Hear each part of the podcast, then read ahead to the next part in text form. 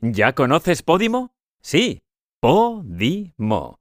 La aplicación para podcasters con un modelo justo de reparto de ingresos, donde las escuchas de todos apoyan a los podcasters. Así como lo oyes, busca tu podcast en la app y empieza a recibir ingresos. Descarga la app y disfruta de miles de podcasts por 3,99 euros al mes. Dale al play. Inspírate. Redcast, los mejores podcasts del mundo digital.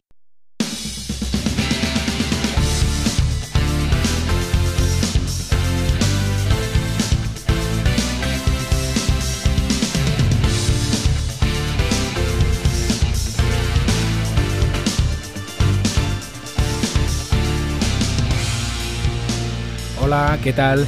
Esto es Tribucasters, el podcast para los podcasters. Yo soy Paul Rodríguez y tengo aquí conmigo a José Carlos Cortizo.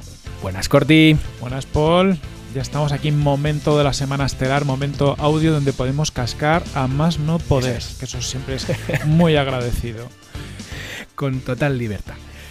Hoy hablamos con Jaime Rodríguez de Santiago del podcast Kaizen, una entrevista que nos hace mucha ilusión porque somos mega fans ambos. Somos super fans de Jaime, además es un, un podcast top que, que lo está petando en, lo- en los rankings, que tiene mucho tirón y que además que combina un poco misticismo con, con mundo negocios. Es una combinación perfecta de, de desarrollo personal con negocios y con cómo funciona la vida. Muy recomendable si no lo conocéis. Así es. Pero antes de ir eh, con la entrevista, eh, hablemos de nuestro patrocinador, Corti. Bueno, esta semana nos patrocina el día del podcast como negocio que organizamos desde Redcast, que son bueno, pues una jornada maratoniana dedicada a hablar de cómo el podcast puede ayudar a crear negocios, puede ser un negocio en sí mismo o puede ayudarnos a nuestros negocios principales, que es lo que nos gusta a nosotros, es que une la... ¿Cómo se nota quién está detrás de esto? Sí, sí, se nota muchísimo. Podcast y dinero. Estamos nosotros sí o sí. Pues sí, va a ser un evento el próximo 25 de noviembre. Ya puedes tomar nota y reservarte el día en la agenda. Eh, vamos a empezar temprano por la mañana y estaremos hasta las 12 de la noche con una cantidad ingente de contenido muy interesante alrededor del mundo del podcast. Y tenemos ya algunos nombres confirmados espectaculares. Corti. Sí, bueno, tenemos a gente que vive de esto del podcasting, ¿no? como Antonio Runa de la órbita de, de Endor, Elena Merino, que la hemos tenido por el programa, Pepe Rodríguez, que también ha estado. Bueno, tenemos las principales plataformas de, de podcasting que van a estar por aquí, tanto Audible, Evox, eh, Podimo. Bueno, tenemos a la gente de BVA que nos va a venir a contar cómo están utilizando los podcasts tanto interna como externamente. Yo qué sé, es una maravilla, una maravilla. Sí, sí, sí. Eh, espectacular. Y lo más interesante es que es gratuito. Así que ya puedes apuntarte ya mismo desde la web de Redcast. Hemos habilitado una URL sencillita, fácil de recordar, que es diaelpodcast.es. Entras en la página, ves todos los ponentes, toda la gente que va a estar invitada a las mesas redondas y demás, y dejas tu email, te registras y así te vamos a informar de todo. Y cuando llegue el día, pues recibirás un bonito email con un enlace para poder acceder al directo. Eso es. Y son 16 horas seguidas de contenido. ¿eh? Que esto, tela, 16 horitas, by the face. Y encima empezamos a las 12 de la noche del 25, 12 de la noche, horario central de Latinoamérica, y acabamos a las 12 del de la noche del día 26, pero claro, horario español. Ese es el juego de, bueno. de, de 12 a 12, pero en 16 horas. ¿eh? Esto está muy bien tirado, ¿eh? No me había fijado en esto, ¿ves? Mira, está bien, está bien, está bien. Muy bien, pues nada, una vez comentado el tema del día del podcast de Redcast, si te parece, saltamos ya y comentamos cositas de Tribucasters. Eso, vamos para allá, que tenemos novedad. ¿no? Novedad que Sí. vamos a empezar. Queremos implicaros a todos los que nos estéis escuchando en Tribucasters, que lo sintáis más vuestro que nunca. Es el podcast para los podcasters, pues queremos que esto se note desde el principio. Entonces, os planteamos, ¿os apetece aparecer unos segunditos en Tribucasters? ¿Queréis compartir vuestro podcast con nuestra audiencia? Si es que sí, ¿cómo se puede hacer, Paul? Pues muy fácil, ¿no? En Tribucasters, como comentaba Corti, nos apetece dar visibilidad a todo el mundo, ¿no? A todo el mundo que, tenga un podcast. Así que mm, lo que puedes hacer es enviarnos un pequeño audio de 20 segundos eh, donde nos cuentas quién eres, cuál es tu podcast, de qué va el podcast también, y eh, luego sueltas una pequeña frase de Tribucasters, nuestra frase habitual, que es Tribucasters, el podcast para los podcasters. Es decir, la fórmula sería hola, soy fulanito del podcast X, donde hablamos de tal cosa. Estás escuchando Tribucasters, el podcast para los podcasters.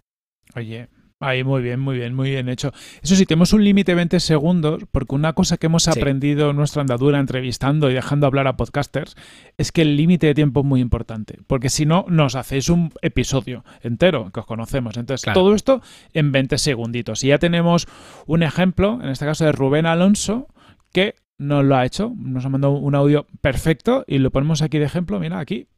Hola, soy Rubén Alonso del podcast Blogueando, con dos Gs de Google, donde hablamos de blogging, SEO y un poco de todo, ¿no?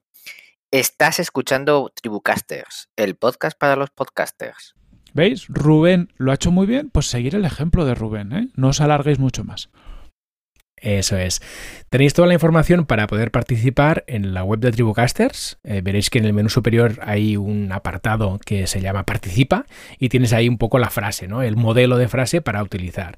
Entonces, básicamente grabas el audio, nos lo envías a tribucasters.gmail.com y lo vamos a incluir en nuestros episodios. Ahí, publi gratis. Esto es. Vamos, hoy estamos que lo tiramos. Mm, 16 horas de contenido gratis, gratis, publi gratis, todo gratis. Y luego, y luego somos los que queremos hacer negocios. Así nos va. Sí. Así nos va. Sí. Bueno.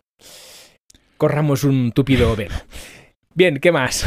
Bueno, teníamos. Esta semana damos muchísimas gracias a Juan Carlos Campaña, que en su podcast Locos por el Podcast entrevistaba a Alex Fidalgo. Os dejamos el, el enlace Sí. en las notas del podcast. Y pues en toda la entrevista hablan un poquito de, de nosotros y nos recomiendan, entre otras cosas, porque Juan Carlos co- comenta que decidió entrevistar a, a Alex en- después de escuchar nuestra entrevista. Y interesante porque aunque hayáis escuchado nuestra entrevista, pues la de Juan Carlos eh, aborda otros temas, ¿no? Es mm, un- casi una entrevista al entrevistador hecho desde su punto de vista. Casi entrevista a Alex Fidalgo como si fuera el propio Alex Fidalgo. O sea que es muy recomendable para conocer un poquito más sobre la persona de Alex. Súper interesante, así que vamos a dejar el enlace y así todo el mundo la puede escuchar.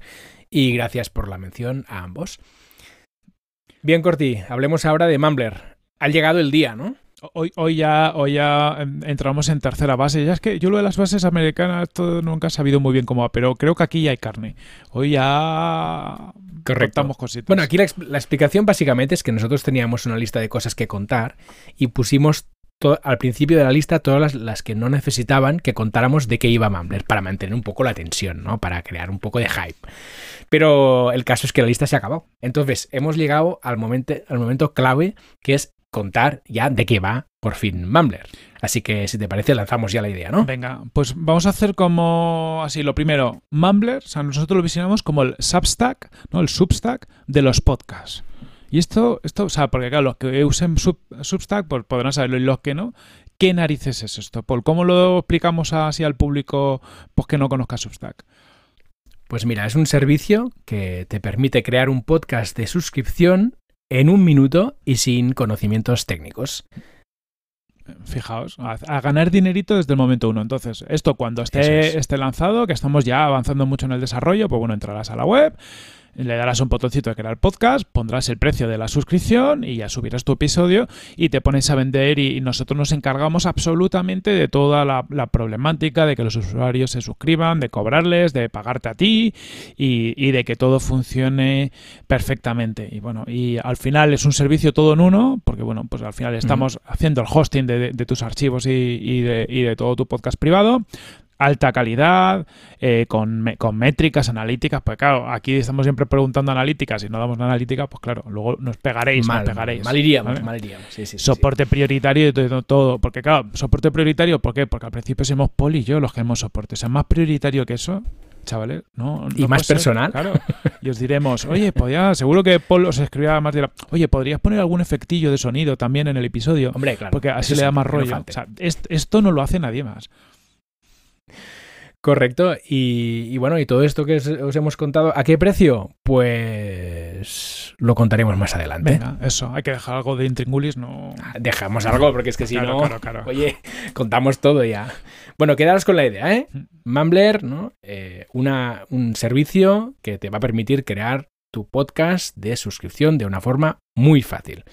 Y a partir de aquí, pues ya os iremos contando más cositas interesantes de todo el proceso que vamos a seguir para conseguir dar este servicio y esperamos que entre todos también nos podáis ayudar ah, dándonos feedback, y aprendiendo también de vuestras experiencias y en el futuro pues también a dar a conocer la herramienta.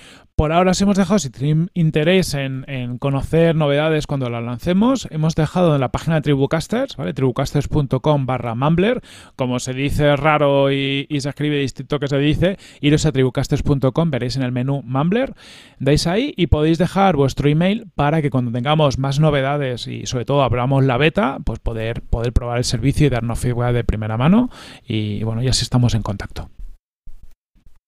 Genial. Pues si te parece, saltamos ya a las novedades del mundo podcast. Venga, pues arrancamos. Teníamos lo primero unos, bueno, veíamos el otro día en el Twitter de Reason Why eh, un estudio con datos de, de, Nielsen que venía a decir que los anuncios de podcast leídos por el presentador del programa mejoran en un 50% la intención de compra y de recomendación.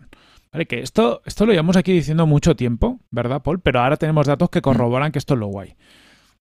Sí, y yo creo que hay que repetirlo muchas veces porque es algo que las marcas que ya están utilizando el podcast o que ya patrocinan podcast lo tienen muy claro, porque al final esto es, así.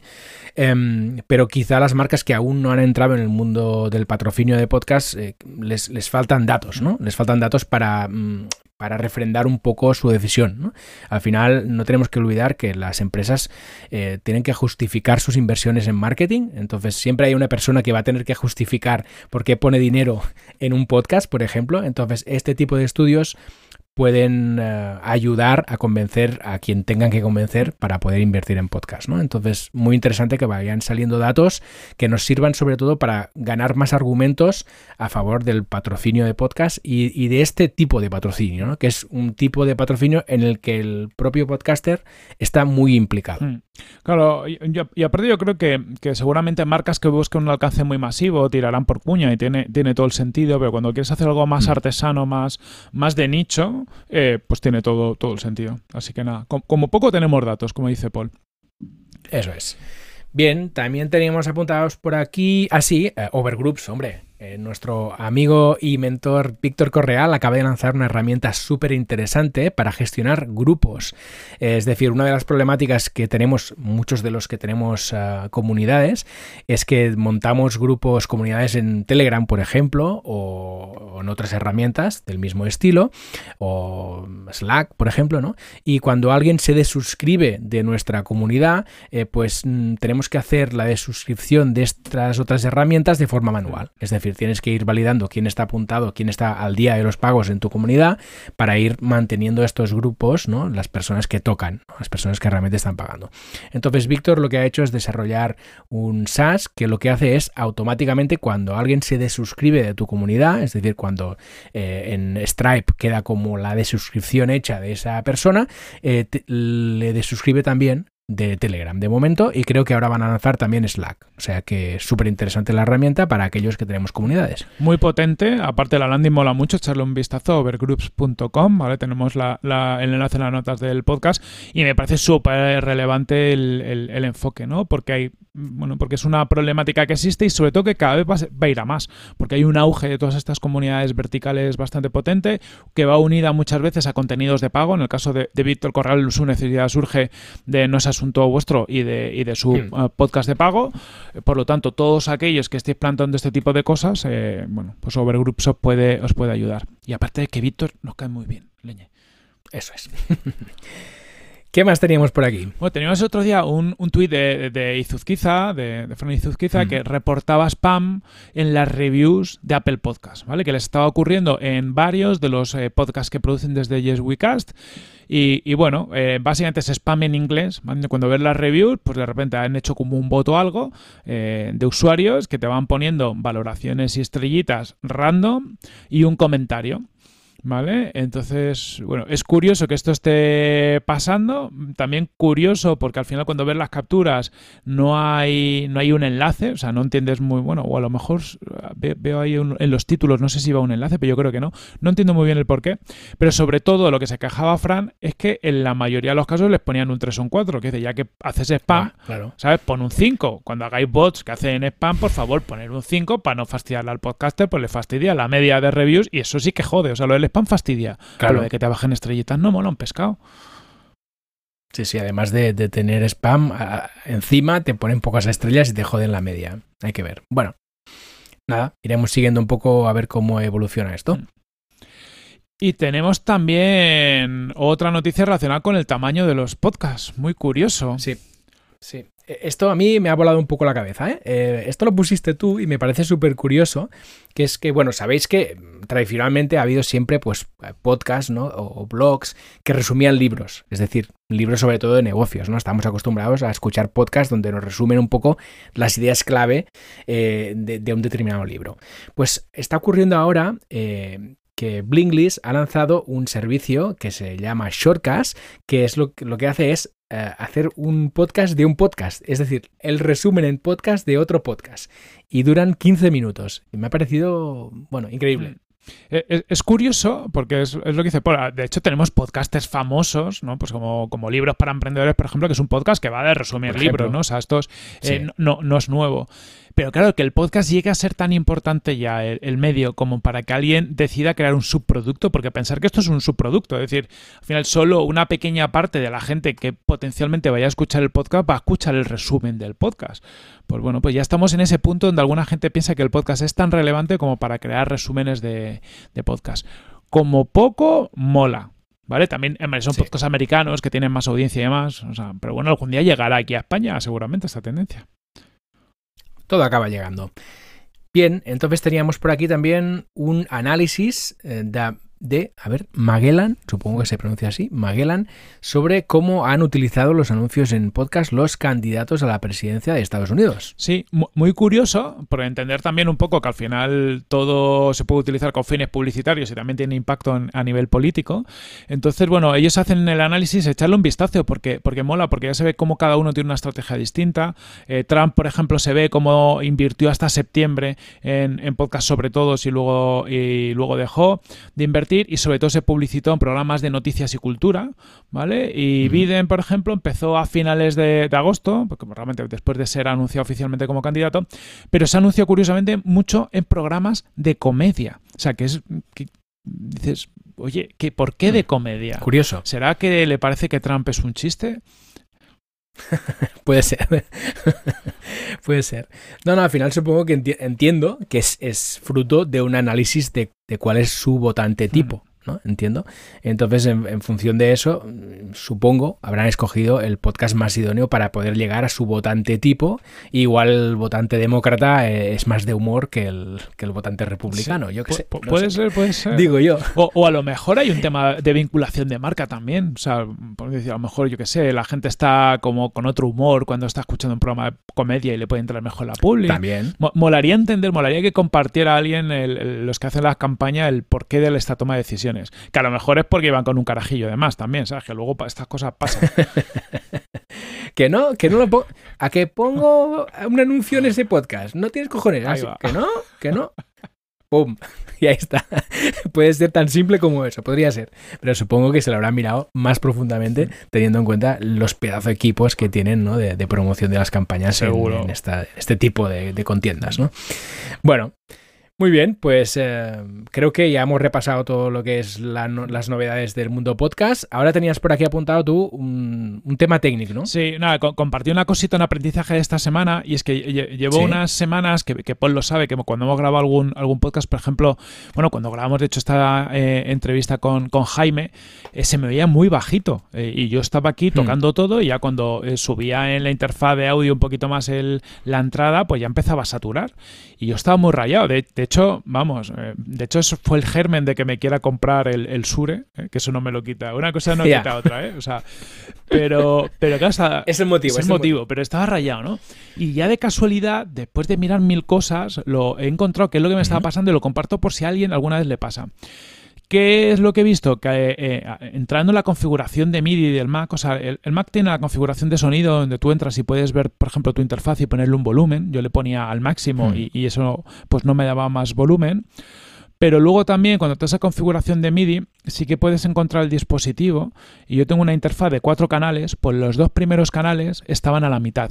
En, lo que es el nivel de potencia. Pues, ¿qué es lo que pasaba? Que estaba limitándose desde configuración de MIDI el audio máximo que podía entregar esos dos canales.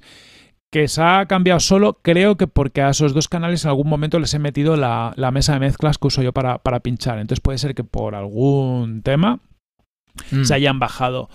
Si algún día estáis con una interfaz de audio en Mac y no está suficiente el volumen, simplemente iros a la configuración de MIDI, mirar el dispositivo y mirar que todos los canales estén al máximo de, entrada, ¿vale? Por si les sirve a alguien.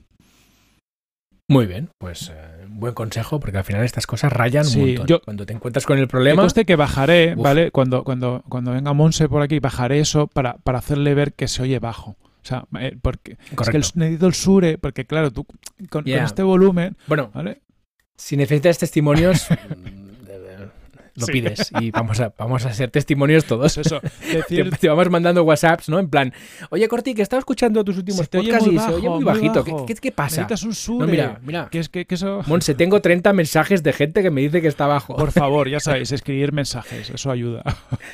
Y de fondo ponemos Shure, Shure, Shure.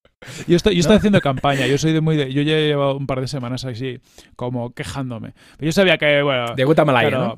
poco a poco y ya llega un punto de que te vienen un día con el fajo de billetes y te dice, cómpratelo, pero déjame en paz. o sea, Por favor, y déjame ya. bien, bien, bien jugado, bien jugado. Bueno, pues, eh, ¿qué te parece? ¿Nos vamos ya con la entrevista? Venga, vamos a escuchar a Jaime.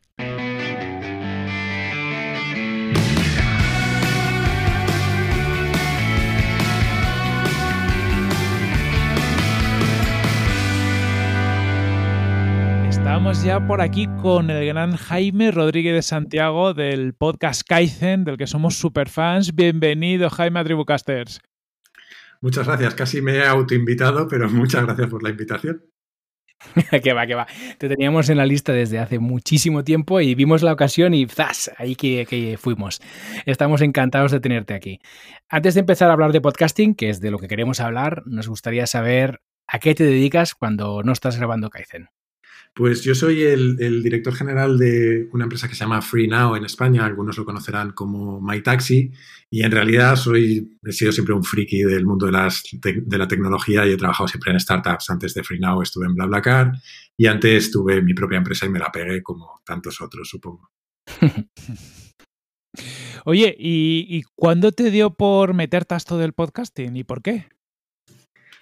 Pues me dio en, eh, yo creo que la idea surgió más o menos en la segunda mitad de 2018, en una época en la que por mi trabajo anterior, precisamente por BlaBlaCar, me tocaba viajar mucho, mucho, mucho entre eh, España y Alemania, porque llevaba el negocio también en Alemania, y, tenía mucho tiempo libre en los aeropuertos y, en los hoteles, y mucho tiempo solitario, ¿no? De, de, esto que sales a cenar y estás solo en la ciudad y esas cosas.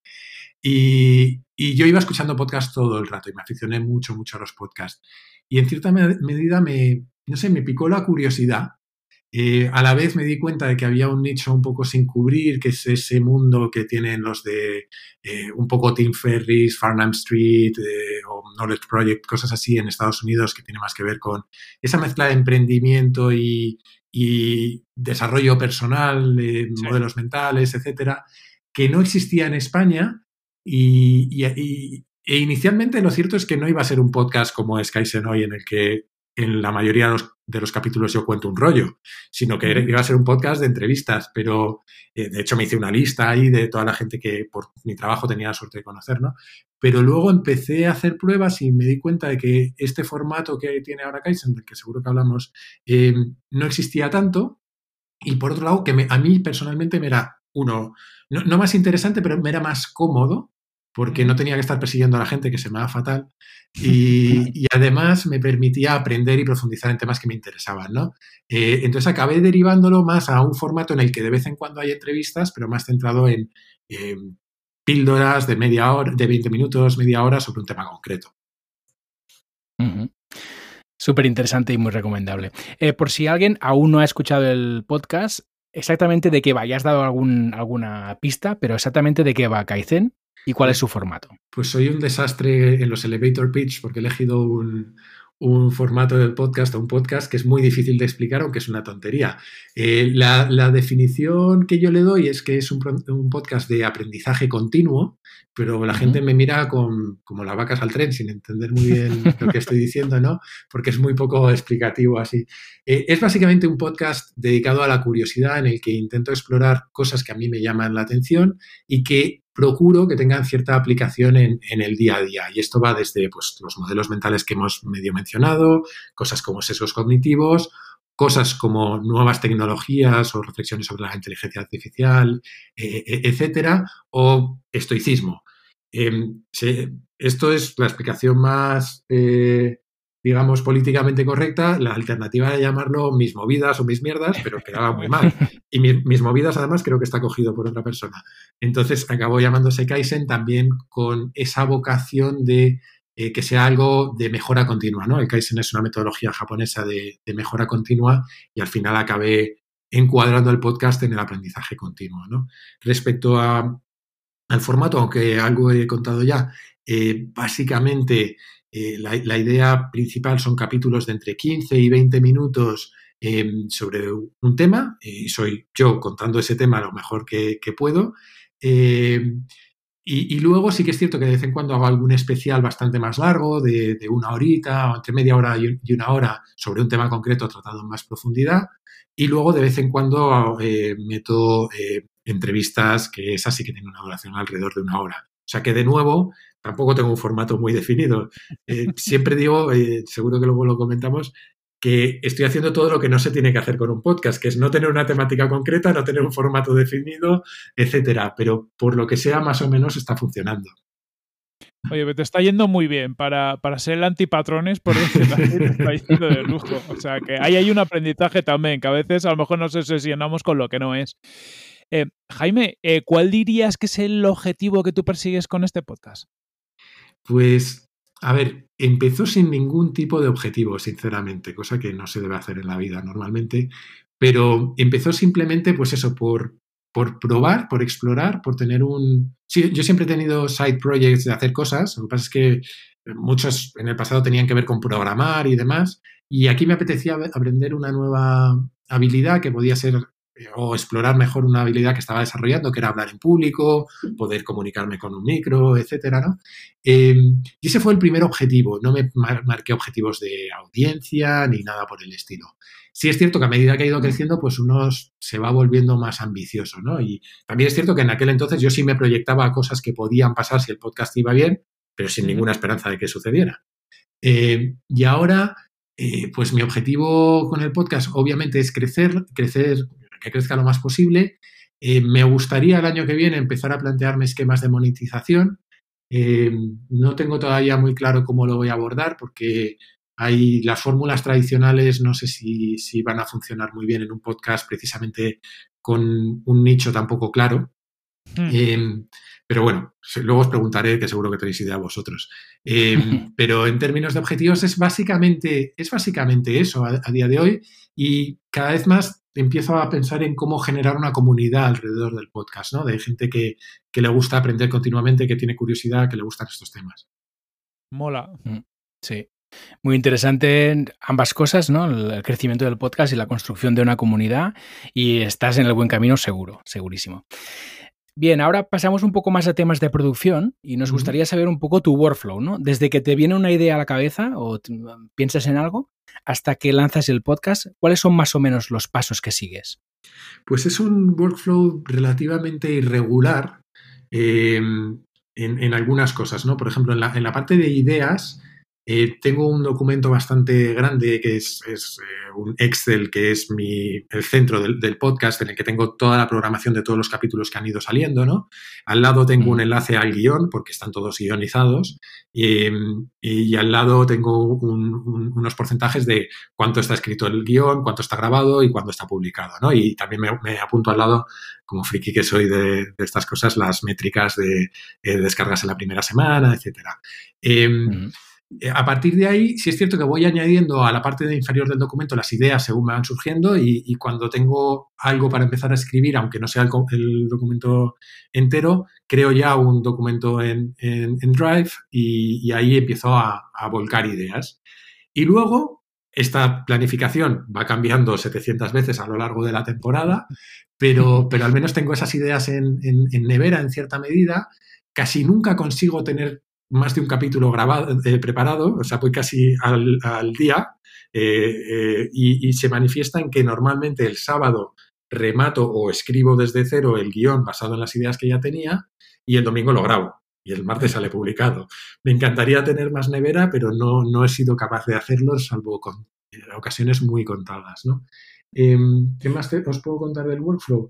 Lo otro es que muchas de esas ideas tienen que ver eh, con, cosas que voy leyendo, que voy eh, investigando por mi cuenta, y por eso es un poco más irregular, porque no, es cierto, no siempre es quiero este tema, voy a leer. Muchas veces es al revés. Estoy leyendo sobre un tema y voy apuntando ideas que luego las acabo mezclando. ¿no?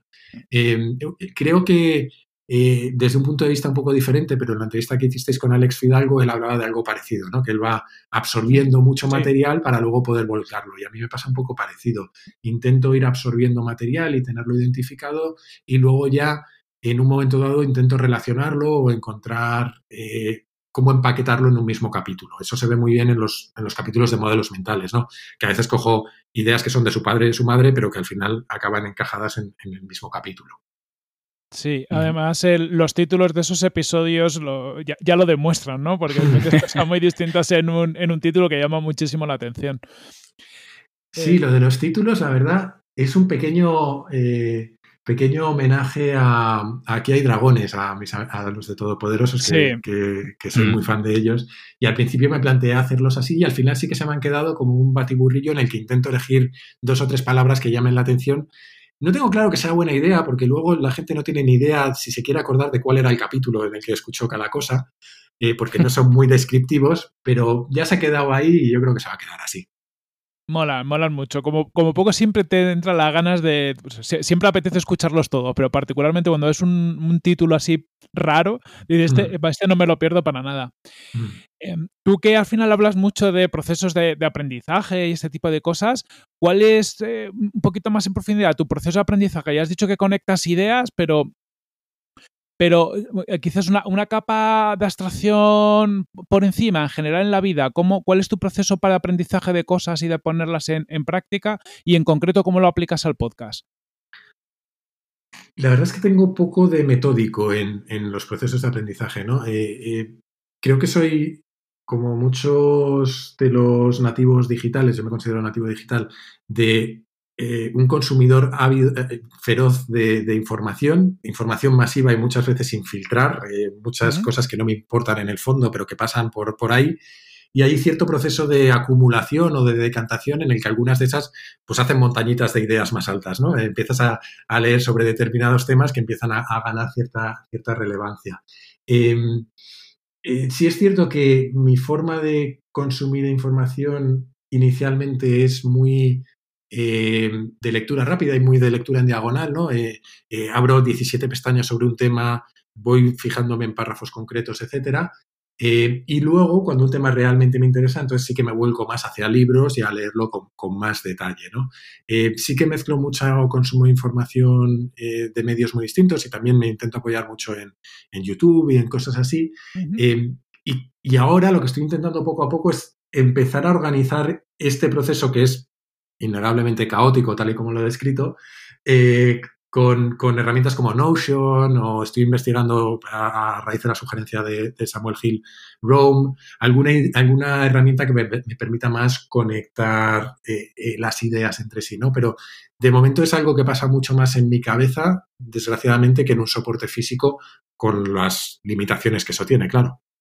Pero es, es, por lo que veo, es relativamente habitual, ¿no? Porque yo a Samuel, por ejemplo, también le he escuchado alguna vez algo parecido de, de, de, lectura en diagonal, de coger ideas, dejar que las cosas como que asienten solas y luego cuando ya se forma una, como una idea más fuerte ya profundizas.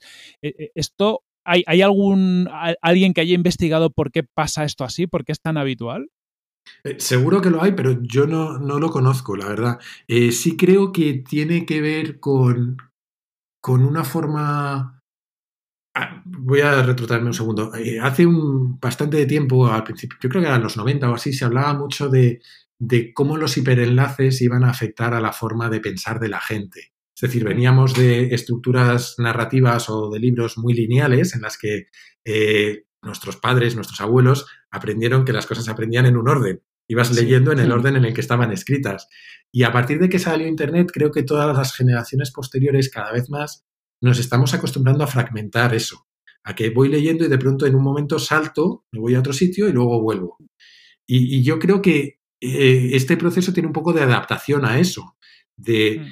eh, de tanto cambio de, de, contexto, los que sean informáticos, eh, lo digo en el sentido estricto del cambio de contexto que hacen los sistemas operativos, de cambiar de un tema a otro y volver. De tanto cambio de contexto, em, nos acostumbramos a pensar así, ¿no? A que en cierta medida es casi un proceso en el que el cerebro acaba impactándose por muchas cosas, pero obviamente como no absorbe todas, solo aquellas a, las que está expuesto más veces, pues acaban eh, eh, marcando temas, ¿no? Te acabas fijando más. Pero no, este es, eh, esto que acabo de contar tiene cero base científica y es mi forma de pensar en ello. No sé si es cierto o no. Mola, pero mm. mola. La verdad tiene ahí un, bueno, cosas para pensar por ahí. Sí, mm. sí, sí, cuadra. Como poco cuadra.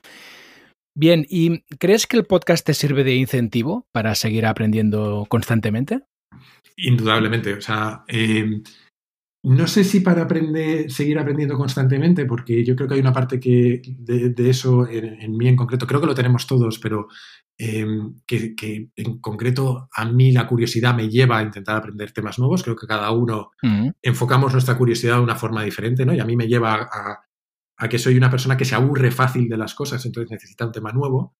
Em, pero lo que sí que me permite el podcast es casi servirme un poco de eh, de guía o, de, o de guardarraíles para obligarme a profundizar en los temas y no estar saltando tan, tan, tan constantemente de uno a otro, ¿no? Eh, y es parte, de hecho, de, mi objetivo original con el podcast era eso, era obligarme a profundizar en temas. Mola. La verdad que es que, te obliga, ¿no? El, siempre mola tener una excusa como para justificar el, tiempo que le vas a dedicar a algunas cosas, como tú algunas veces dices, ¿no? tus fricadas, tus cosas, que si no mejor te costaría. Eh, eh, hablando de, un tema que has tratado hace poco, quería preguntártelo y directamente, ¿usas algún tipo de checklist? Y si es que no, porque ya has contado que eres un poco, a lo mejor, más desorganizado en esto, ¿crees que es bueno el uso de, o puede ser útil el uso de checklist para un podcaster? Pues mira, hasta ahora no lo usaba, pero precisamente estoy a punto de empezar, porque eh, hasta ahora tenía un proceso que era sencillo porque estaba limitado a un solo eh, medio de distribución, que era Simplecast, uso Simplecast, es el que se eh, distribuye el podcast a todos, a todos lados y eso era muy sencillo, ¿no? Era grabar el podcast y lo subías. Pero a lo tonto cada vez voy añadiendo un gradito de complejidad más, que es eh, que si las notas que tengo que subir a mi web, las notas luego hay que copiarlas en Simplecast para que se distribuyan en todos lados. Ahora además me ha dado por intentar abrir YouTube, entonces ahí hay que subir el capítulo por separado y hay que convertirlo en vídeo. Además, Evox me está dando problemas, entonces estoy grabando un capítulo eh, una copia diferente aparte para explicarle a la gente que me pueden seguir en otras eh, plataformas a la vez. Cosas así que la complejidad empieza a ser tan elevada que se me olvidan cosas y hay días que digo, ay, va, si esto no lo he hecho, se me ha olvidado subir la imagen del capítulo o cosas así. Entonces, precisamente a raíz del capítulo de las checklists, eh, me estoy empezando a plantear cómo aplicarlo al podcast en concreto porque empieza a ser un poco difícil de manejar para mí. Claro. Bien. Muy interesante lo que estás contando y creo que nos sentimos identificados más de uno. Em, respecto a la producción del podcast, ¿tienes contabilizado más o menos de media cuándo tardas en crear un episodio de Kaizen? Em, tengo más o menos claro lo que tardo en seguramente escribir y grabar. Eh, lo que me es mucho más difícil es contabilizar las horas de haber investigado o de haber leído otros temas. Escribir y grabar, pues escribir me, suele llevar la mañana del sábado más o menos, eh, eh, para desgracia de mi novia, me lleva entre, yo qué sé, entre las 9 y la 1, pues ponle 3, 4 horitas más o menos. Y grabar, ahí sí, lo cierto es que cada vez me cuesta un poquito menos, me equivoco menos, regrabo menos, etcétera. Pero entre grabar y luego producir, ajustar eh, volúmenes, etcétera, y subir todos esos contenidos que decíamos antes a las plataformas, generar las capturas en Photoshop y esas cositas, pues otras cuatro horitas más o menos. Ostras, es un, no, un sí, buen lo ratito. el, hecho, por eso te digo que debería empezar a monetizar porque le estoy echando un unas horas largas. Oye, y, y- y de esta última fase, lo que es grabar y, y producir y, la parte de difusión, ¿tienes contabilizado cuánto tardas en cada una?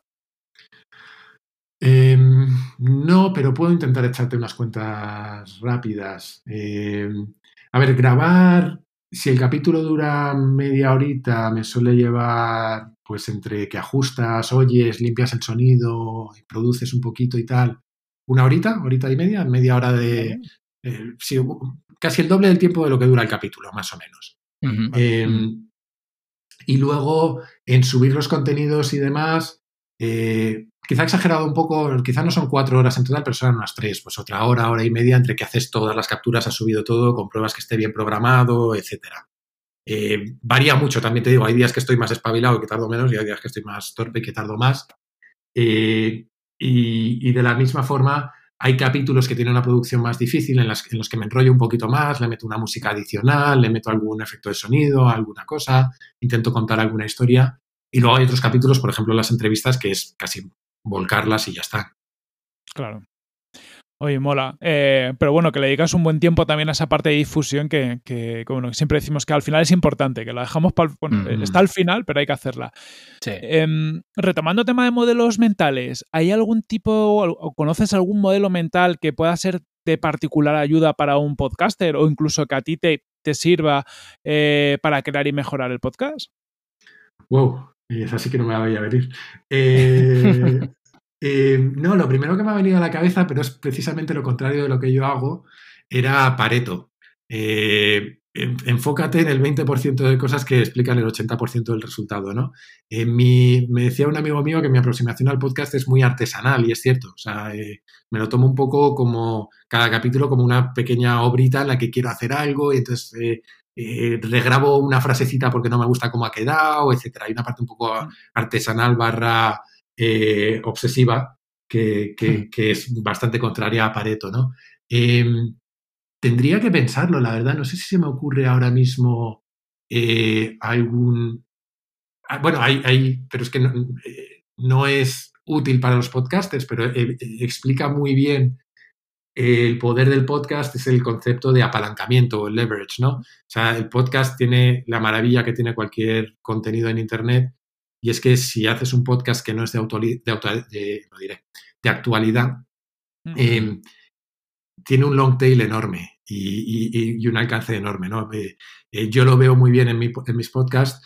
eh, tienen un, un porcentaje relevante de las descargas es en la primera semana, pero luego se siguen consumiendo permanentemente. Permanentemente. Hay un goteo permanente y eso es, pues si queremos hablar de modelos mentales, un modelo de long tail o, o el hecho de que sea tan escalable es típico de, eh, eh, eh, lo diré, de apalancamiento, ¿no? Del apalancamiento Claro. a través de, Sí, sí. de contenidos digitales. Sí, sí, esto no, no hay que perderlo de vista, que, que los episodios se siguen escuchando. De hecho, mirando métricas de Tribucasters y en mi caso también de Planeta M, la mitad de las escuchas mensuales son siempre de, de capítulos, de episodios antiguos. Así que, Mm. que bueno, que hay, que hay que mimar esto también y tenerlo muy en cuenta. Bien, ahora pasamos a hablar un poco de métricas y de promoción. Mm, Más o menos, ¿cuál es tu media de escuchas por episodio? Pues eh, me sé mejor las de escuchas en la primera semana eh, Mm. que, que la media total. O sea, creo que el capítulo, por ejemplo, el capítulo 1 de Kaizen, que es eh, de los- obviamente de los más antiguos, aunque había un cero ahí de, de introducción, eh, ese debe llevar un total de veintitantas mil escuchas en total desde entonces. Y ahora mismo en, en primera semana rondan las cuatro, cinco mil escuchas más o menos medidas por eh, todo esto medido por Simplecast, que en teoría agrupa todas, Mm. en teoría. Eh, sabéis mejor que yo que lo de las métricas en los podcasts es todo bastante sui Son los generis. padres. Un drama, Sí. un drama, sí. Es, es bastante complicado, ¿no? Eh, entonces yo me guío un poco, al final no me preocupa tanto la cifra como la evolución y si está creciendo más o menos, eh, tengo una métrica que me he construido yo, que es crecimiento temporada frente a temporada, es decir, capítulo 2 de la segunda temporada, eh, capítulo 3 de la segunda frente a capítulo 2 de la segunda, y ahora mismo está en un 300% más o menos temporada frente a temporada. Uf, qué buena la métrica, qué buena. Qué pedazo crack, ha sido a gusto. bueno, no sé. O sea, es que no tengo referencias. Tampoco sé si es mucho o poco. A mí me suena, es mucho más de lo que me había imaginado, pero, pero no tengo muchas referencias, la verdad. Bueno, eh, mm. está muy bien. Un 300% siempre está bien. Ah, bueno, eso, está guay, claro. Sí, sí, no, y además es en relativo a tus propios datos. Entonces aquí eh, es lo interesante. Mm. Sí, mola esa forma relativa porque así ya compites contra ti mismo. Sí, si, si, sirve de algo, eh, porque como soy un friki un poco de estas cosas también, lo mismo le inspira a alguien. Yo sigo varias, sigo básicamente eh, dos métricas eh, para, para, para, ver el crecimiento. Como os decía, crecimiento en primera semana, porque creo que es muy indicativo de gente fiel, realmente. Eh, y luego lo que hago es, como hay muchas variaciones de un capítulo a otro y demás, lo que hago es una media móvil de los cuatro últimos capítulos. Es decir, primera semana de los cuatro últimos capítulos. De tal manera que entiendo más o menos cuál es mi nivel de base y eso es lo que puedo comparar año a año con, sin que haya tanto ruido, porque me pasa que, por ejemplo, entrevisto a Samuel y de repente pego un pico para arriba y el siguiente es más bajo y no sé qué. Entonces, el crecimiento semana a semana es difícil de leer si no lo haces como una media móvil de las anteriores. Claro. No sé si me he explicado, es un poco friki esto. Sí, sí, sí. Perfecto, perfecto. Y ahí, bueno, el término de media móvil, para el que no lo sepas, bueno, es básicamente eso, hacer la media de los últimos episodios y, así vas teniendo un, bueno, suavizas un poco los, los picos, mm. como decía Jaime. Oye, y, cómo promocionas el podcast? ¿Qué es las acciones que tú has notado que mejor te han funcionado para, para atraer audiencia? ¿Sabes lo que pasa? Que soy un desastre, porque es que no lo hago, es, es, es fatal. Debería hacerlo y no lo hago. Eh, he hecho muy, muy poquitas cosas. Al principio sí que publicaba en, mi Twitter y en mi LinkedIn. Eh, es que eso ha sido lo que he hecho, no te creas que he hecho mucho más. Publicaba en mi Twitter y en mi LinkedIn los primeros capítulos. Luego ya decidí no darle la lata a todo el mundo y entonces solo publico aquellos que tienen que ver con entrevistas, que sí es cierto que, y además os oí el otro día, no voy a decir eh, lo que pensé de vosotros, pero soy el otro día que sí que es cierto que cuando traes invitados, pues te beneficias de la audiencia del otro. Entonces eso sí que te ayuda a crecer claramente, ¿no? Y, y, esos también, por respeto a la persona que has invitado, esos siempre los promociono en, LinkedIn eh, y en Twitter principalmente, porque son dos, redes, sobre todo LinkedIn antes, en la que eh, yo tengo muchos, muchos eh, contactos y ahora en Twitter pues ha ido creciendo y ahora ya tengo una audiencia más o menos relevante. Pero es que más allá de eso, no he hecho nada y es un, es un desastre porque debería, estoy desaprovechando eso, pero es que no me da la vida, por un lado, y por otro lado, siempre tengo cierto pudor a la hora de estar compartiendo constantemente en mi red, cada semana en, mis redes, eh, pues lo que estoy haciendo, no, no, no sé, es una tara que tengo, pero me da cierto, cierto pudor. La única otra cosa que he probado, eh, y lo que no recuerdo es cuándo fue exactamente, y fue a raíz de escucharos a vosotros, fue promocionar en Evox durante un par de meses, un mes o un par de meses. Y sí noté un subidón, o una pequeña subida, mejor dicho, pero también es cierto lo que vosotros soléis decir, y es que Evox tiene que hacer un mucho mejor trabajo en que entiendas cuánto estás ganando con esa inversión. Porque notas algo, pero no tienes ni idea, y entonces, pues, te quedas un poco igual. Y al final, hombre, no es mucho dinero, creo que eran como 50 euros al mes, pero teniendo en cuenta que no monetizo, pues tampoco tiene mucho, mucho sentido, ¿no? Eh, y eso ha sido lo único que he hecho. Hay mucho, mucho boca a boca en, en Kaizen. Y, creo que eso es lo mejor en el fondo, pero hay mucho boca a boca. Bueno, eso es una muy buena señal, sin duda. O sea que. Cuando hay un buen producto. claro, hay que celebrarlo, seguro. Bien, ¿y eh, sabrías en qué podcatcher tienes más escuchas, Jaime? Mm, no. Eh, os puedo decir, por plataformas sí, por apps concretas no. Es decir, mm. em, de hecho tuve esta, no sé, el otro día lo hablaba porque como iVox me está dando problemas, eh, alguien me, eh, creo que fue Fernando de Píldoras del Conocimiento que me dijo que, el problema es que iVox es el más grande en España. No es mi caso. En mi caso tengo prácticamente un tercio distribuido, algún, luego hay un un remanente de otros, ¿no? Pero tengo casi un tercio en Spotify, un tercio en Apple Podcast y un tercio en Evox. Eh, y luego hay un remanente por ahí. Hay gente que me escucha desde mi web directamente, cosa que me parece muy simpático, porque no me lo esperaba. Eh, y, y, luego sí que es cierto que el resto son, eh, suena mal decirlo, pero a día de hoy son casi marginales, no, no, no aportan, no, aportan mucho en volumen de escuchas.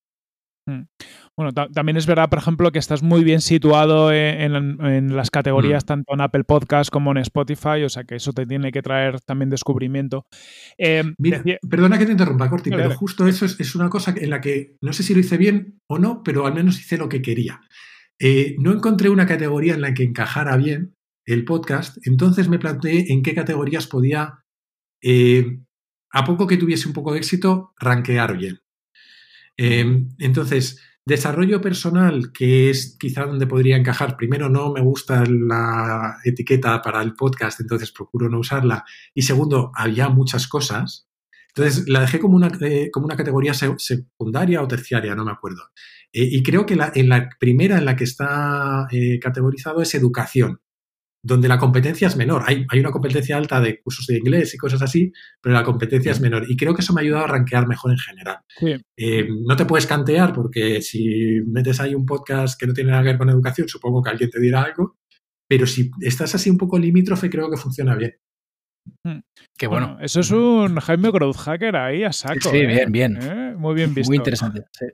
Que, al final es algo que, se dedica poco tiempo, pero, pero bueno, es, muy buen aprendizaje el, saber qué categoría tienes que estar, porque aparte eh, es todo muy difuso. O sea, a mí me, pasa con las categorías de marketing dentro, por ejemplo, de mm. Evox, que es que hay de todo. ¿Qué es marketing? ¿Negocio digital es marketing o, o no es marketing? Pero luego te das a negocio y tienes muchas cosas de inversión. Y yo creo que hay que jugar con esa ambigüedad que tiene las categorías. Para que te hagas una idea, yo creo que estoy en desarrollo personal, o sea, educación, desarrollo personal y tecnología. Mira tú la mezcla. pero creo que estoy en eso. Pero es que es así, sí, es que es, pero es que es así, el podcast va de eso, entonces tampoco estás fuera de lugar, ¿no? Ahí está. Bueno, ahí estamos, en, el límite del fuera de juego. Sí, eso es. Eh, comentabas antes también, Jaime, que te has animado desde hace poco a YouTube. Em, no sé si te has. Bueno, cuéntanos un poquito cómo está siendo la experiencia de YouTube, cómo, cómo estás entrando ahí, si te estás plantando algún otro canal que no sea puramente audio. De momento está siendo más un experimento que otra cosa, porque eh, lo que hice, que eso sí fue un curro, la verdad, que hice en verano y fue un curro gordo, fue pasar todos los capítulos que ya había, eh, pasarlos a, un vídeo con una carátula cada uno. O sea, no, obviamente no estoy yo hablando, sino que es el, audio solo. Que no vale para nada, o sea, porque luego tiene cuatro escuchas. Hay gente que no sé cómo lo consigue, que tiene muchísimas escuchas de, sus capítulos en, en YouTube eh, yo jamás me habría puesto a escuchar un capítulo de nada sin vídeo en YouTube y me parece que es lo que me está pasando con mis capítulos, que no los escucha casi nadie. Sí es cierto que, sin embargo, que en cuanto metes vídeo, por ejemplo, la entrevista de Samuel, obviamente se nota. Y, yo creo que la evolución, al menos a corto plazo, eh, que yo tengo en mente es usar el vídeo principalmente para las entrevistas, porque lo que sí que no me veo ahora mismo es haciendo los capítulos de Kaizen en modo youtuber porque eh, no me, primero no me da, no sé, sabría trasladarlos, eh, creo que es un conjunto de habilidades que, yo no tengo y que tardaría en desarrollar, entonces no me veo ahí. Sí es cierto que esta temporada mi intención inicial, y espero cumplirla, era eh, darle más protagonismo a las entrevistas y por ahí tenía sentido en parte. Y luego ya es tener un, un canal ahí en el que, bueno, a lo tonto sí se va suscribiendo gente, de tal manera que si algún día quiero cambiar el enfoque o añadir contenidos nuevos o, algo así, pues ya tengo cierta audiencia, eh, digamos, sembrada. Claro. Bien. Muy interesante y de hecho si te paras a mirar datos, eh, YouTube cada vez va tomando más protagonismo en el tema del podcast también, así que tiene mucho sentido. Bien, ahora queremos hablar un poco de monetización, que ya sabes que es mm. un tema que nos interesa mucho. Em, ¿Qué posibles modelos de monetización te has planteado para el podcast? Pues a ver, hay distintas cosas, ¿no? Si queréis empezamos de lo más básico a lo más complejo. Lo más básico y lo único que he monetizado hasta ahora realmente es eh, enlaces de afiliados a través de las recomendaciones de libros que hago. Eh, que no me da mucho dinero, pero a lo tonto me está dando para pagar el Simplecast y poco más. me estará rindiendo 30 eurillos al mes, algo así, o sea, no, no da para mucho más. Pero para pagar el, el, hosting, da, por lo menos ya tienes la sensación de que no estás tirando dinero todos los meses, ¿no? Em, luego, a partir de ahí, ya empiezan a complicarse las cosas, ¿no? Porque si he tenido alguna oportunidad de hacer algo de patrocinios, pero todavía no he encontrado un buen encaje. Eh, y el patrocinio funcionando ah, me, me, me resisto porque sé que como consumidor de podcast me cargan un poco a veces los patrocinios, ¿no? Eh, he mirado un modelo tipo Patreon, pero tengo entendido que, que, no mueven la aguja realmente. Es decir, que sí que te aportan algo, pero que no es, no es para volverse loco, ¿no? No es, digámoslo así, no extraes todo el valor que podrías extraer. Todo esto que he dicho no significa que no vaya a probar estos dos en los próximos meses, porque están entre las cosas que me gustaría probar, pero tengo mis dudas, ¿no? Y realmente, como siempre, creo que el modelo que más me gusta es el más complicado, lo cual es un problema. Em, porque cuando os decía antes que sí que me planteo evolucionar a un modelo de comunidad, es pensando en, Farnham Street o en cosas así que tienen sus comunidades privadas, en las que se comparten contenidos, en las que hay más contenido, Em, no, no, no, me, no, me, planteo monetizar el, contenido, o sea, no me planteo poner de pago el contenido actual de Kaizen, pero sí contenidos extra o incluso cursos, ¿no? Em, y luego hay una última derivada y es la monetización indirecta, que para eso sí me está sirviendo el podcast, eh, que tiene más que ver con pues algunas conferencias pagadas y sobre todo con reforzar otra área de mi, de mi vida profesional que tiene que ver con la docencia. A mí me, gusta mucho dar clases, me gusta mucho dar eh, charlas en empresas, etcétera, y a través del podcast se refuerza mucho esa, esa imagen de marca personal y esa, ese posicionamiento como, como prescriptor de, de, pues, de contenidos y, de ideas o, o, como docente, ¿no?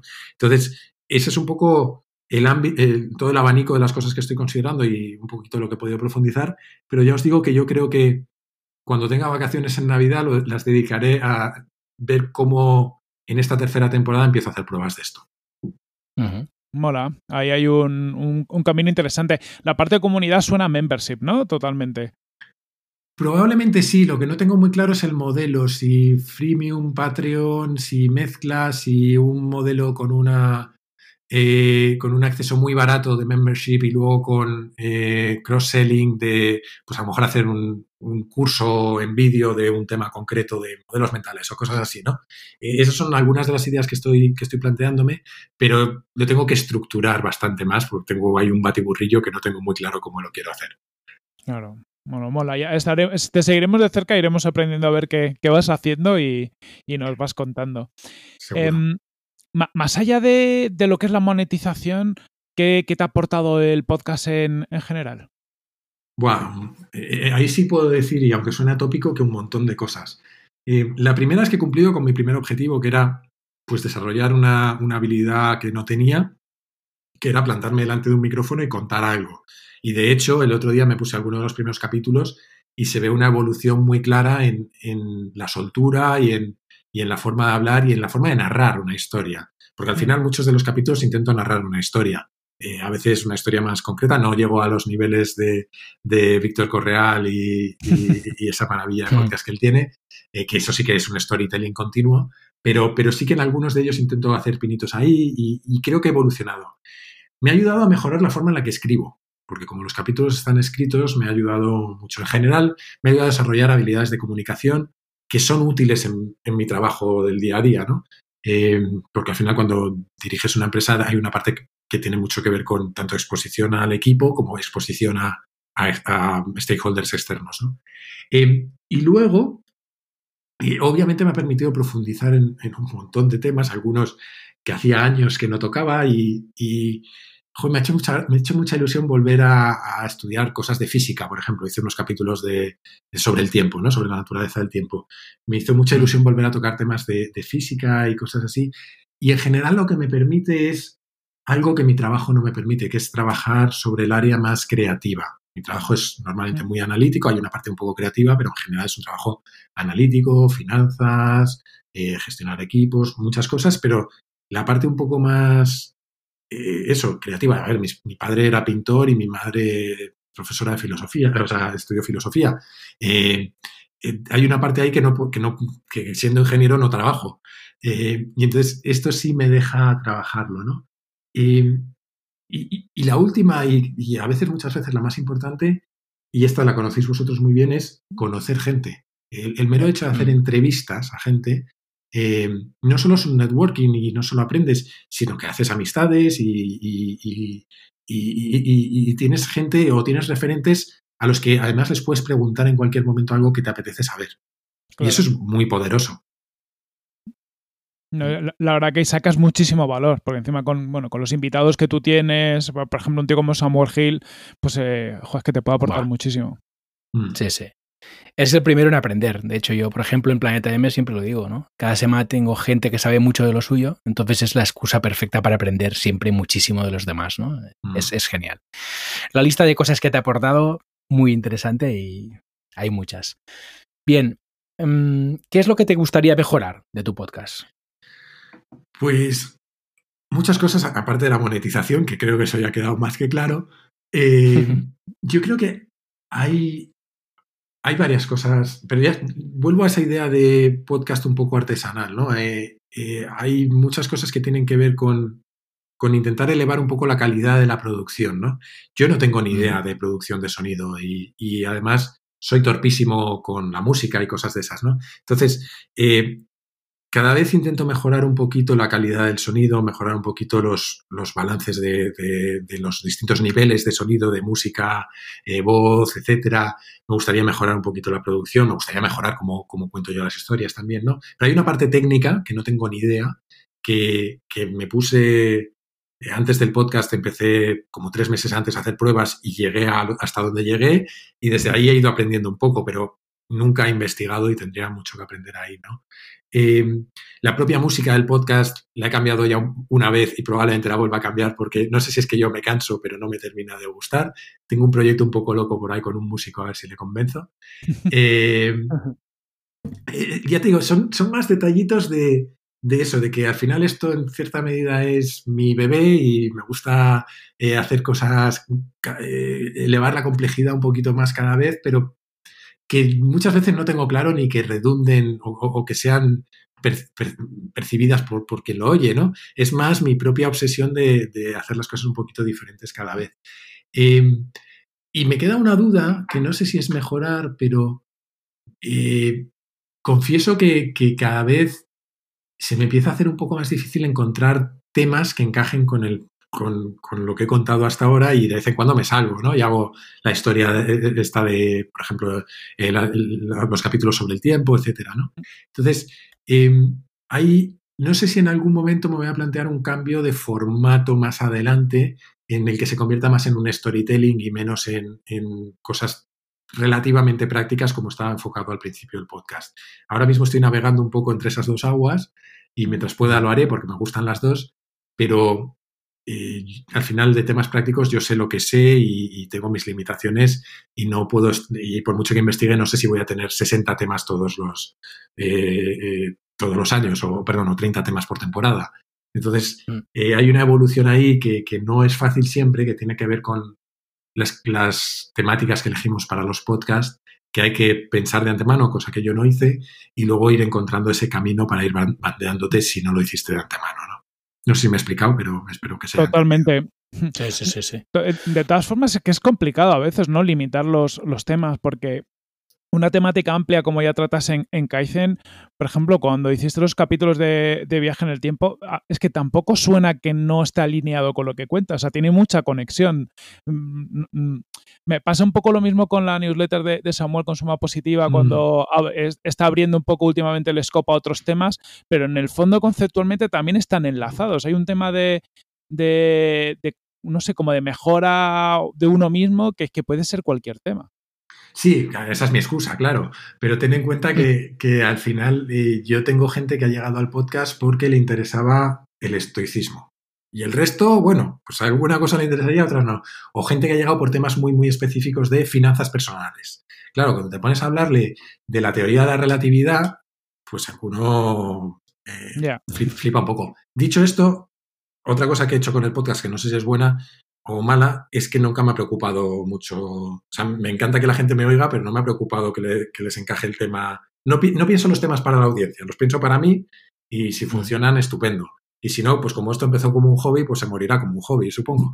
Pero, pero ese es un poco el planteamiento, que es un poco talibán quizá, pero que a mí me ha funcionado y sobre todo eh, me está permitiendo tener un abanico más amplio de oyentes, yo creo. algunos no les gustarán todos los temas y alguno me, alguno me ha escrito alguna vez en plan, eh, oye, no me he enterado de nada, eh, pero, pero, pero sí es cierto que la base se, se va haciendo más amplia. Mm. Es que yo, creo que aquí hay un tema como de curación de contenido muy importante. Es decir, yo, yo escucho Kaizen porque en el fondo confío en lo que tú me vayas a contar. Mm. Eso es. Y, si decides que esta temporada vas a centrarlo en otra cosa, o sea, yo creo que hay una parte de tu audiencia que te va a seguir allá donde vayas, salvo que se te vaya mucho la pizza, que nunca se sabe. pero, por eso, porque al final eh, eh, es como tú seleccionas el tema, ¿no? O sea, parte de la gracia ya no es que me hables de una temática que a mí me interesa, sino que tú estás haciendo una selección del tema y seguramente algo tenga que aportar. Claro, esa es, parte, esa es parte de la lógica detrás de la monetización que os decía antes, y es una apuesta, ¿no? La apuesta es eso, la apuesta es ver si he conseguido, y no sé, ya lo veremos, si he conseguido una base suficientemente amplia de gente que piense como lo que tú acabas de decir, que les puedo prescribir contenidos o que puedo generar contenidos de valor eh, relevante para ellos, incluso planteándose pagar en algún momento, simplemente por, porque se fían de ese criterio, no porque mm. eh, de antemano tengan tan claro que, les apetece aprender sobre relatividad. Claro. Mm. Eh, como poco yo personalmente no tengo ninguna duda, Jaime, así que estoy seguro de ello. estoy seguro de ello. Bien, pues vamos ya con las últimas preguntas de la entrevista. Em, y te queremos preguntar, como siempre, ¿cuáles son tus podcasts favoritos y por qué? Bueno, podcasts favoritos, la verdad, tengo eh, muchos y muy diversos. Y aunque debo confesar que últimamente escucho bastantes menos, ¿eh? creo que llegué a un punto de saturación en un momento dado. Mm. Em, a ver, empezando en, eh, por temáticas más generales y en castellano, pues se ha mencionado Aquí hay dragones, todopoderosos, que, que, obviamente son los reyes de todo esto al final, o por lo menos para mí son los reyes de todo esto. He mencionado a Alex Fidalgo también, que, que, creo que está haciendo, eh, se lo puse el otro día en Twitter, que se está convirtiendo en el Joe Rogan español. Eh, y creo que es una apuesta muy, muy, muy válida, ¿no? Eh, luego, de vez en cuando escucho cosas un poquito más de nicho, como es Coffee Break, que es de física y cosas así, que, pero que ese, es drogadura. Eh, eh, obviamente, pues más de nicho también Tribucasters, que es un tema mucho más eh, específico, ¿no? O, en digital también lo escucho, no voy a confesar que no siempre, pero bastante, bastante. Y también voy a confesar que no escucho nada de, marketing y procuro no escuchar casi nada de negocio en general. en digital lo escucho cuando va alguna persona que conozco que me, que me apetece ver qué cuenta, pero en general los podcasts para mí los intento separar de mi, de mi vida profesional lo más posible, para que sean una, un poco vía de escape. Por eso no escucho marketing, no escucho muchos temas de emprendimiento, startups, etcétera. Eh, en digital es quizá la, excepción ahí, ¿no? Y luego sí que escucho mucho podcast en inglés. Em, eh, los clásicos de Tim Ferris y, y St. Paris de, Knowledge Project. Em, escucho, lo he mencionado alguna vez en el mío, Revisionist History de Malcolm Gladwell, que tiene, pues ese sí que es storytelling bastante específico sobre, sobre algunos temas concretos. Había un podcast que me hacía mucha gracia, que no sé ya cómo va, que este era de humor en inglés, que se llamaba My Dad Wrote a Porno. Mi padre escribió una novela erótica. Que era un tío que descubrió que su padre escribía revistas porno, o sea, relatos porno y, y se los autopublicaba. Entonces se dedicó con dos colegas a leerlos para toda la audiencia. Eh, era muy gracioso. Era muy gracioso porque además el padre tenía un estilo terrible, entonces era muy gracioso, pero al final se convirtió en el podcast más importante de Reino Unido, o sea, una locura. Entonces, sí que hay cositas así sueltas, pero que me vengan a la cabeza, yo creo que eso, sí, seguro que se me olvida alguno que escucho a menudo, ¿eh? pero, pero principalmente eso, o sea, compulsivamente sí confieso que aquí hay dragones y todopoderosos, eso sí que no los perdono nunca. Ahí yo creo que te, acompañamos. Es que cuesta, hmm. no escucharles, que vaya pedazo de cracks. Hmm. ¿A quién nos recomendarías atraer por Tribucasters? mira, soy idiota porque sé que lo preguntáis siempre y no lo he pensado. Eh, eh, A ver, yo creo que a Molo Cebrián nos lo han recomendado ya, no sé si ha pasado o no. Lo Creo que no ha pasado no. todavía por aquí, ¿no? No, Hombre, pues yo creo está que pendiente. Creo que es perfil total, ¿no? De, de, de tribu, de, tribu ¿A, a Izuzquiza le, Sí. a Izuzquiza le trajisteis? Sí, Sí, Me sonaba, es que no estaba seguro, me sonaba, me sonaba. Pues yo creo que Molo, Sí, sí. eh, que no tengo el placer de conocerle, pero me parece un crack. apuntadísimo. Bien. Tiene mucho- muchos votos ya, Molo. Eso es, sí, sí, sí, lo tenemos sí, ya en la lista y, y va sumando puntos. sí, sí. Yo creo que sí. Muy bien. Pues nada, Jaime, para ir terminando ya, eh, ¿dónde pueden encontrarte los Tribucasters? Pues yo creo que eh, lo más sencillo es o en mi web, que es jaimerodríguezdesantiago.com, y ahí está el podcast principalmente, no tiene mucho más la web, la verdad. Eh, y, o en mi Twitter, eh, arroba jaime-rdes. Pues todos a seguir a, a Jaime. Y Jaime, muchísimas gracias por el ratito que nos, nos has compartido y bueno, y por el ratazo. Queda claro que sacas cada semana por traernos, bueno, los contenidos para que sigamos aprendiendo, que aquí los fans te lo agradecemos muchísimo. Muchísimas gracias. A vosotros, a vosotros, un placer. Un abrazo.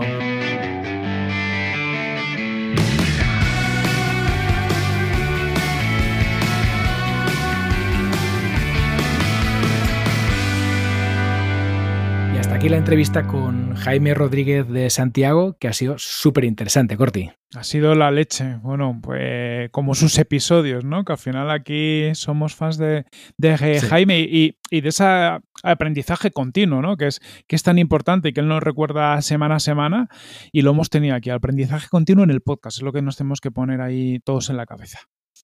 Sí, sí, súper interesante su aproximación, ¿no? Que es parecida a la de Alex Fidalgo, como él comentaba, ¿no? De ir empapándose de cosas, ¿no? Ir eh, con estas ansias de aprender, ¿no? Y entonces profundizar en determinados temas y tenemos la suerte, ¿no? Como oyentes, de que se encarga de ir un paso más allá, ¿no? Que es coger todo esto que él aprende, empaquetarlo, ¿no? Y resumirlo en un cuarto de hora, 20 minutos para que lo podamos aprender nosotros también. Entonces, este tipo de podcast es, es bueno, es para mí son, es darle agradecimiento infinito, ¿no? Porque aprendo un montón gracias a su trabajo, a su proceso de curación. Sí, es que es como, como oro concentrado, ¿no? Por, por lo que has dicho es. tú, tú, de ese proceso de, de que al final para sacar un capítulo, pues a lo mejor hay, hay año- años de aprendizajes. Aunque le hayan dedicado un Sí. tiempo X a prepararlo, eso ha llegado ahí porque, por lo que ha dicho Jaime, ¿no? Porque confluyen distintos conocimientos que van haciendo esa montañita en la cabeza hasta que genera un germen suficientemente importante o fuerte como que ha conectado varias ideas de donde sale algo. Es que es muy complicado hacer algo así. Yo, yo estos, para mí que son podcasts de, de autor y tan basados en, en- en est- esta exploración del conocimiento en el sentido más amplio, es que tiene un curro del, vamos, de la leche. Me, me parece muy complicado hacerlos. Sí, sí, es brutal. Y de hecho, bueno, el, el premio son la audiencia que tienen, ¿no? Que creo que es justificada totalmente. Al final, la calidad de este producto es tan grande que por eso tiene la audiencia que tiene y la merece. Es como un destilado, ¿no? Es como un, Hmm. es un proceso como de ir curando, ir curando, sacar la esencia, ¿no? Un perfume, como un perfume, Sí. sacar la esencia, ¿no? Y luego te la regalan y esto es, bueno, esto tiene muchísimo, muchísimo valor. Mm.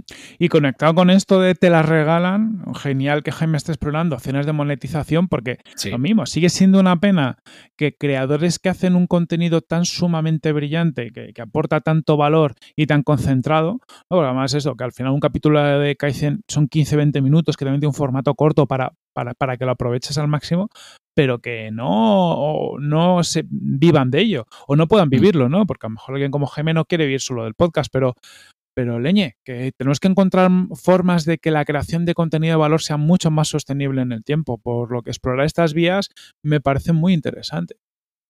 Sí, sin duda. Y además él ha apuntado, ha hecho como un abanico de opciones que tiene él en su mente, súper interesantes y de la que también todos podemos aprender, ¿no? Y quizás son opciones que, que tú que estás escuchando este podcast te estás planteando también y muy interesante ver cómo en este momento en el que estamos, pues hay podcasters que tienen un producto de mucha calidad y que su siguiente paso natural, ¿no? Es el de pensar en formas de poder monetizar esto, ¿no? Y hablarlo, como lo hablamos siempre aquí, con naturalidad, porque al final el hecho de poder monetizar es lo que va a garantizar que Jaime y otros podcasters eh, tan brillantes como él puedan continuar haciendo este producto que todos queremos disfrutar. Eso es, porque si no, ¿vale? Como decía Jaime, su novia los sábados por la mañana le acabará cogiendo las orejas y dice, ver, chaval, Eso es. no sí. vamos a dar un paso y déjate de hacer el, el chorra. Que es, es que al final esto es muy importante, es no, no sostenible crear contenido mm, by the face en el tiempo, por mucho que te guste, porque la vida da, da muchas vueltas y el creador llega a un punto en el que te- tiene que priorizar. Entonces, no, eh, tiene que cambiar el ecosistema. Vamos a hacer que cambie el ecosistema. ¿eh? Ya- Sí, sí, sí. Es así. Y tenemos que conseguir entre todos que los creadores tan geniales como Jaime, ¿no? Puedan trabajar de esto, si quieren, ¿no? Eso. Y realmente que puedan dedicar no el tiempo del sábado y del domingo, sino el tiempo del lunes, del martes, del miércoles, del jueves, del viernes, a crear contenidos que nos apasionan a los oyentes, ¿no? Entonces, este salto hay que darlo sí o sí. Yo creo que, que ya viene estos próximos años, veremos muchos avances en, en todo esto, que lo pues, estemos aquí para contarlo.